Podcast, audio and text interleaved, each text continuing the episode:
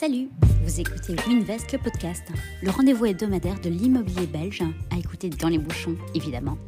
On va parler investissement, actualité, achat, tendance, taux, crédit, bref, un condensé de tout ce qu'il y a à savoir sur le secteur immobilier. C'est parti S'il y a bien un secteur qui a réputation de brasser énormément d'argent, c'est l'immobilier. Je ne sais pas vous, mais moi, je ne peux pas ouvrir mes réseaux sociaux sans avoir de publicité vantant les mérites de l'indépendance financière par différentes stratégies immobilières, dont le fameux achat-revente. Quand on les entend, ça a l'air si simple et à la portée de tous que j'ai eu envie de creuser ça un peu plus loin. Et pour nous en parler, on accueille Maxime Blose. Hello Maxime, merci d'avoir accepté de participer à ce podcast. Une fois n'est pas coutume, est-ce que tu peux te présenter? Bonjour Laureline, merci à toi de, m'inviter sur ce podcast. Je suis donc euh, Maxime, sales manager de l'agence euh, WeInvest Bruxelles. Mhm. Tu fais quoi euh, concrètement dans la vie hein? Alors du coup, moi, je suis agent immobilier, donc j'ai un, métier d'agent immobilier de terrain. Je rencontre surtout les propriétaires mhm. pour les accompagner dans leur mise en vente chez nous, chez WeInvest. Mhm. Et je suis, j'ai aussi un rôle de, de, manager où je, je guide, je, je, coach et je trouve des stratégies pour les agents immobiliers afin qu'ils performent le mieux possible. Super. Alors aujourd'hui, on va parler achat-revente immobilière, hein, ce qui peut sembler un Eldorado pour quiconque voudrait faire de l'argent facile dans l'immobilier. Euh, pas trop de travail, de grosses euh, marges bénéficiaires, peu de taxation. Mais bon, sans vouloir euh, spoiler les conclusions de ce podcast, je crois que ce n'est in fine pas si facile que ça.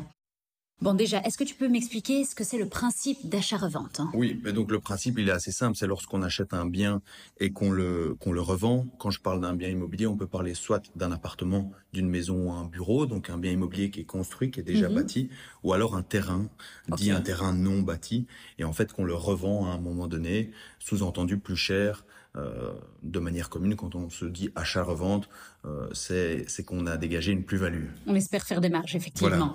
Tiens d'ailleurs, est-ce que ça implique de faire d'office des transformations dans le bien ou pas nécessairement par transformation J'entends euh, une vente à la découpe, une régularisation euh, d'une infraction urbanistique, une requalification, un réaménagement, ou c'est pas obligatoire hein? Non, pas forcément. Donc on peut tout à fait, par exemple, Monsieur et Madame tout le monde pourraient euh, habiter un bien dans lequel ils sont domiciliés, ils constituaient donc le logement familial, ils l'achètent et puis deux, trois ans plus tard, ils décident d'avoir un enfant, par exemple, ils ont besoin d'une deuxième chambre et donc ils revendent. Le marché est porteurs et il s'avère qu'ils ont fait une plus-value. Mhm. Et donc se vient la, vient la question en fait de se poser tiens, je fais une plus-value, euh, qu'est-ce que ça va engendrer? Ok, d'accord. Donc finalement, n'importe qui peut faire de l'achat-revente même sans le vouloir presque. Oui, tout à fait.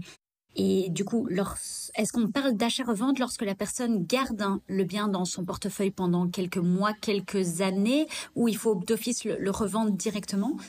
C'est quoi la notion concrètement de timing? En fait, concrètement, en Belgique, lorsqu'on achète un bien immobilier bâti, hein, donc je répète, un, appartement, une maison ou un, bureau, mhm. si on le revend après cinq années d'acquisition, on est exonéré d'impôt au niveau de la taxation. D'accord. Donc on pas, on ne paye pas d'impôt si on l'a gardé en portefeuille plus de cinq ans si on l'a gardé moins de 5 ans, mais que ce, ce bien constituait, donc je parle plutôt d'une maison ou d'un appartement, le logement familial, comme dans l'exemple du couple finalement qui rachète par besoin euh, parce qu'ils ils ont eu un, bébé, si ça constituait le logement familial, on n'est pas taxé. Donc si moi, je décide d'acheter un appartement euh, que je, je m'en suis domicilié et que finalement deux ans plus tard, je décide de le revendre avec plus-value, c'était mon logement, je ne suis pas taxé.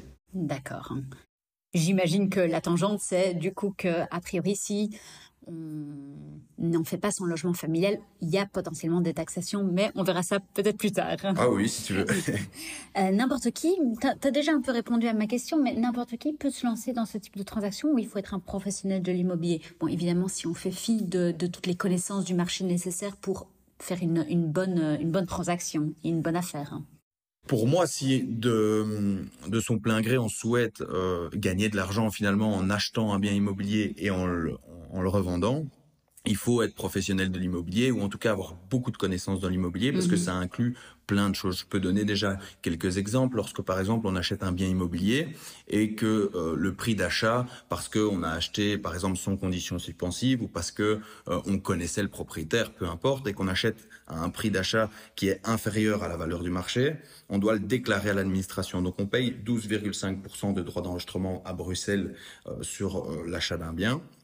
Mais si le, bien, je l'ai acheté 100 000 euros, équivalait 150 000 euros, je dois déclarer à l'administration, écoutez, moi ici j'achète 100 000 euros, mais euh, la valeur est de 150 000 euros, donc je paye mes droits d'enregistrement sur 150 000 euros et pas 100 000 euros. Si on ne sait pas ça, on risque des amendes, des pénalités, et donc c'est une petite astuce parmi d'autres qui me fait dire qu'il faut être professionnel de l'immobilier ou en tout cas connaître l'immobilier. Pour ne pas se faire avoir euh, le fisc par la suite. Ok. Euh, et tiens, du coup, c'est sans doute la magique sauce, mais qu'est-ce qui fait qu'un bien est propice à l'achat-revente, si ce n'est un prix euh, en dessous du marché, j'imagine? C'est ça. Aujourd'hui, en plus, le marché s'est digitalisé, donc très facilement sur différentes plateformes, on s'est trouvé le prix euh, au mètre carré mhm. euh, d'une rue ou, même d'un quartier euh, en Belgique, et donc c'est difficile d'acheter en dessous du marché parce que bah, un petit peu Monsieur et Madame tout le monde connaissent plus ou moins la valeur de leurs biens, et donc comment est-ce qu'on crée des plus-values, soit en faisant des transformations, des travaux, mhm. soit en passant des permis d'urbanisme, en augmentant le volume d'un bien, ou une autre petite astuce ce qu'on remarque de plus en plus, c'est le changement d'affectation. Donc on achète un plateau de bureau qu'on transforme en logement. En général, le plateau de bureau est moins cher au mètre carré, donc en, en changeant l'affectation, en faisant les travaux, on va générer une plus-value, une plus grosse plus-value. Mais ça implique d'avoir des sacrées épaules pour entreprendre ce type de travaux. J'imagine que c'est pas à la portée de tout le monde. Exactement. C'est pour ça que j'ai répondu à l'une de tes premières questions que pour moi, il fallait être professionnel ou bien informé. Mhm. Euh, et, oui, s'informer, être agent immobilier n'est pas euh, spécialement une, une valeur sûre en soi. Il faut vraiment euh, s'intéresser à ce sujet en profondeur. Oui. D'accord c'est quoi les marges qu'on peut s'attendre à retirer de ce type de transaction? Ou plutôt, à partir de quand, pour toi, ça devient intéressant? C'est quoi l'ordre de valeur? Alors, un professionnel de l'immobilier va essayer d'avoir généralement une marge de au moins 20%. Donc, c'est-à-dire que si l'investissement total, achat, euh, droit d'enregistrement, frais de notaire et travaux est de, par exemple, 1 million d'euros, il va essayer de dégager un, 1 million 200 000 euh, à la revente. Maintenant, avec les taux d'intérêt, et donc pour un investisseur, par exemple, qui a des intercalaires bancaires de 24 mois, euh, les, taux sont plus hauts et donc les marges sont de facto un peu plus basses avec le prix des matériaux qui augmente aussi. Et donc on voit des professionnels de l'immobilier qui font des plus des, des marges de, plus-value entre 12 et 15 et ils en sont à l'heure actuelle contents. D'accord. Tu m'as perdu au moment où tu as parlé de intercalaire bancaire. C'est quoi ça exactement? Alors en fait, quand un professionnel de l'immobilier finance un achat euh, d'achat-revente, il va mettre donc un apport. Admettons, mhm. on reprend l'exemple, si le coût total est d'un million d'euros, il va mettre sur la table 250 000, 300 000 euros. Et donc, il va demander à la banque, pour financer euh, son acquisition, elle a terminé 700 000 euros. Ce qu'il va généralement faire, c'est qu'il va, au lieu de payer comme un, un crédit hypothécaire standard des intérêts et du capital, il ne va payer que des intérêts, un petit peu majorés, pendant 24 mois. C'est comme euh, le crédit bullet finalement C'est un peu le crédit bullet euh, du professionnel de l'immobilier euh, qu'on appelle parfois le marchand de biens. Ok, d'accord. on parle un peu de risque. C'est quoi le risque de ce type de transaction achat-revente? Le risque, c'est simplement de mal évaluer sa plus-value et de faire une moins-value le, le, mécanisme implique de savoir qu'est-ce que va coûter euh, au total l'achat, les droits d'enregistrement, les taxes et les travaux, mais surtout de savoir à quel prix euh, finalement on va sortir les biens et, les revendre. Et si on se trompe ou si on a mal calculé son coût parce qu'on a plus de travaux que prévu, eh ben on ne peut ne pas rentrer dans ses frais, donc potentiellement pas rembourser la banque et donc potentiellement perdre son épargne, son capital et comme on dit grossièrement se planter. Ok, bon, tu nous as mis les bonnes bases, effectivement. Pour une personne qui voudrait se lancer dans, dans l'immobilier, toi, tu conseillerais plutôt l'achat-revente ou l'investissement locatif? Ou plutôt, c'est quoi les avantages et les inconvénients des, deux méthodes? Alors, si je dirais l'avantage d'un d'un achat-revente, c'est qu'on va dégager euh, une marge bénéficiaire, donc de l'argent euh, plus ou moins rapidement. Euh, mais ça comporte les risques qu'on a qu'on a évoqués juste avant. Et un investissement locatif, c'est du long terme. Si quelqu'un veut ou ne sait pas quoi faire et se lance dans l'immobilier, moi je pourrais lui proposer de faire plutôt du moyen terme, c'est-à-dire de se dire tiens, je vais acheter quelque chose à un bon prix, au prix du marché. Je sais que le marché belge est bon, est porteur, et donc je vais de toute façon après en théorie 4-5 ans commencer à peut-être dégager une plus-value. Je serai exonéré de, de, taxes parce que j'ai dépassé le délai de 5 ans. On l'a mhm. vu en, début de podcast. Et donc, du coup, peut-être revendre son bien immobilier entre 5 et 10 ans parce que le marché aura été porteur. On aura engrangé un peu de, cash flow peut-être avec les loyers. Et donc, on aura euh, un achat qui est beaucoup plus sécurisé et, une vision qui est peut-être plus moyen terme. Mais en tout cas, pour commencer, euh, un achat-revente prévu sur 5 à 10 ans, c'est très très bien. Bon, du coup, tu parlais tout à l'heure de ton, dans ton explication de taxation. On sait que la Belgique, c'est le royaume de la taxation. Elle s'organise concrètement comment? Alors, quand on est propriétaire en Belgique, on est euh, on est d'abord taxé via le, revenu cadastral, donc le mhm. précompte immobilier. Donc, quand on détient un bien, on paye un précompte annuel. Qu'on habite le bien, qu'on le mette en location ou quoi que ce soit. Voilà. Ensuite, en privé, euh, on n'est pas taxé sur les loyers ni sur euh, l'éventuelle marge que ça génère. En société, on est taxé sur les, les, marges bénéficiaires à l'impôt des sociétés entre 20 et 25 si on reprend les deux catégories, donc les biens immobiliers bâtis de type appartement et maison, lorsqu'on habite dedans, que ça constitue le logement familial, si on génère une plus-value, on n'est pas taxé. Après cinq ans, on n'est pas taxé non plus. Et si la revente et la plus-value euh, intervient avant les 5 ans et que ça ne constituait pas le logement familial, on est taxé à 16,5%. Bien que l'administration dit que si euh, cette plus-value euh, émane finalement d'une spéculation et donc qu'on a acheté volontairement dans le but de revendre plus cher, à ce moment-là, on est taxé à 33%. Ah oui, quand même. Hein. Ouais. Par contre, pour les terrains, les terrains non bâtis, les 5 premières années, on est de toute façon taxé à 33%. Et ensuite, entre la 5 et la 8e année, on est taxé à 16,5%. Et passer la huitième année, on n'est plus taxé On n'est plus taxé, non.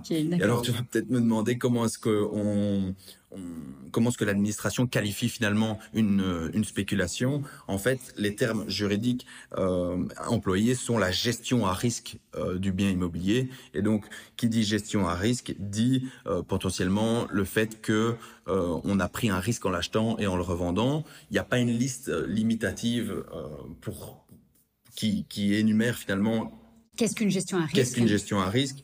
Néanmoins, si on veut vraiment faire de l'achat-revente intentionnel et pas déclarer à l'administration euh, que c'était pour faire une plus-value, une marge et donc être taxé à 33%, on passera peut-être une fois entre les mailles du filet, si on a de la chance, mais probablement pas deux. Pas deux fois. Ok, donc euh, comme ça tout le monde est averti.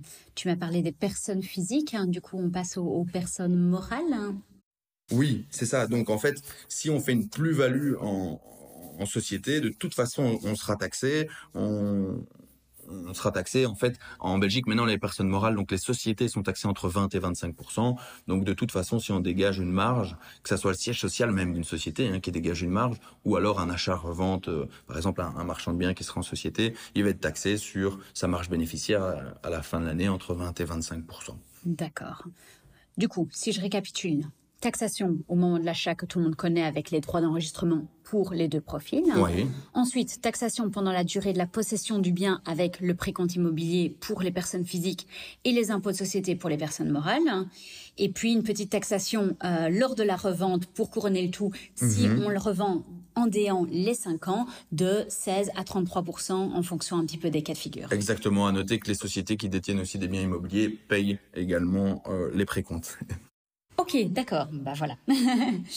tu as abordé plusieurs fois le terme de plus-value. Hein. C'est donc le montant que tu dégages entre le prix d'achat et le prix de revente. Tu inclus les frais et les taxations de cette soustraction ou pas? Très bonne question, Laureline. Alors, euh, quand on, achète un bien et qu'on le revend, admettons, on fait une plus-value euh, spéculative. Donc moi, j'achète un bien euh, 100 000 euros, euh, je, je, paye les, les droits d'enregistrement et les travaux. Euh, le coût total me revient à 150 000 euros et je, le, je, je, décide de le revendre avec une agence immobilière, voilà, Winvest, Winvest évidemment, évidemment. 200 000 euros. L'administration ne va pas me taxer entre 100 et 200 000 euros, c'est-à-dire mon prix d'achat et mon prix de revente, mais je vais pouvoir soit majorer de manière forfaitaire mes frais à 25 donc être taxé entre 125 000 euros et 200 000 euros, ou additionner tous mes petits frais et être vraiment taxé sur ma marge bénéficiaire. Admettons, entre 150 et 200, j'ai donc 50 000 euros euh, de marge bénéficiaire. L'administration va me taxer à 33 000 euros, euh, à 33 euh, sur euh, les 50 000 euros. D'accord. Ok, super. Euh, les honoraires aussi de l'agence, dans l'autre sens, donc à la revente, peuvent être déduits. Déduits de, de, cette marge bénéficiaire. Voilà, donc si les travaux, etc., m'ont coûté 150, que je revends 200, mais que l'agence me coûte 10, mm eh ben, j'ai une marge bénéficiaire de 40 000 40, hein, qui sera taxée à 33 Voilà. Ok. Comment est-ce qu'on déclare ces revenus? C'est quoi? C'est sur sa déclaration fiscale que, que tout part? Alors oui, le, le vendeur va donc déclarer cette plus-value dans sa déclaration fiscale à l'impôt des personnes physiques de l'année qui suit celle où la vente a eu lieu. Ainsi, pour une vente réalisée en 2022, la plus-value sera déclarée en, 2023. c'est ça. Et si le vendeur ne réside pas en Belgique, c'est le notaire euh, finalement qui dresse l'acte euh, authentique qui va prélever directement la taxe et qui la reversera à l'administration. Ok, super clair. Ouais, tant mieux, j'espère. Moi, du coup, pour clôturer, si tu devais donner des conseils pour un bon achat-revente, ce seraient lesquels? Alors, Essayez d'acheter au minimum au prix du marché. Donc euh, souvent, quand on, on, regarde un petit peu les annonces immobilières, on, on se donne vite un, avis sur euh, ce qu'est le prix du marché. On voit des appartements de plus ou moins même type euh, au même prix. Et donc, si vous faites finalement un, vous voulez faire un achat-revente. Une étude de marché, en voilà, faites une étude de marché. Si vous voulez faire un achat-revente sur euh, le moyen ou long terme, achetez au prix du marché et euh, le marché belge vous, vous générera une plus-value de toute façon. Essayez que votre crédit ne dépasse pas euh, l'éventuel loyer que vous allez percevoir. Comme ça, vous avez au moins la sécurité que vous ne devez payer que votre précompte immobilier et des éventuels petits débours, mais ne pas, ne pas débourser chaque mois une somme de, de votre poche. Voilà. Si par contre vous voulez faire un achat-revente rapide, moi ce que je vous conseille c'est de vous former à ça, d'écouter des podcasts, d'essayer de vous informer chez des agents immobiliers. Moi par exemple, de manière personnelle, j'aide volontiers euh, les, les, candidats euh, à, à à, à, devenir professionnel de l'immobilier mhm. euh, quand ils me contactent via les réseaux sociaux, sur Instagram, via on laissera tes coordonnées dans, dans la description du podcast. Mais en tout cas, entourez-vous bien et peut-être euh, le premier, faites-le avec quelqu'un qui, qui s'y connaît, associez-vous et, et, faites attention parce que l'épargne, elle n'est pas évidente à, à, à faire à l'heure actuelle et donc mhm. du coup, euh, moi je, je, ne souhaite que personne ne la perde et, et, et, que tout le monde maintienne son, son patrimoine en vie. Et, euh, le fasse grandir, en tout cas. Voilà, c'est ça. C'est ce que je veux pour tous. Ok. Bah, un tout grand merci pour toutes ces explications. Merci. Avec plaisir, Laureline. Merci à toi. à la prochaine. À la prochaine. Salut. Ciao. Vous l'aurez compris comme moi, maîtriser le mécanisme d'achat-revente, ça ne s'improvise pas. Au risque de faire des mauvaises transactions qui ne vous permettront pas de faire des marches réellement intéressantes, voire même des dévalues, une fois tous les frais et les taxes déduits. Conclusion, soit vous avez de bonnes connaissances du marché immobilier, vous êtes bien encadré et ou vous êtes introduit dans ce qu'on appelle off-market, soit on vous conseille davantage de vous tourner vers l'investissement immobilier locatif qui vous permettra de générer du cash flow certes moins important en une fois, mais de manière plus régulière et moins risquée. Quant à nous, on se retrouve la semaine prochaine pour un nouvel épisode.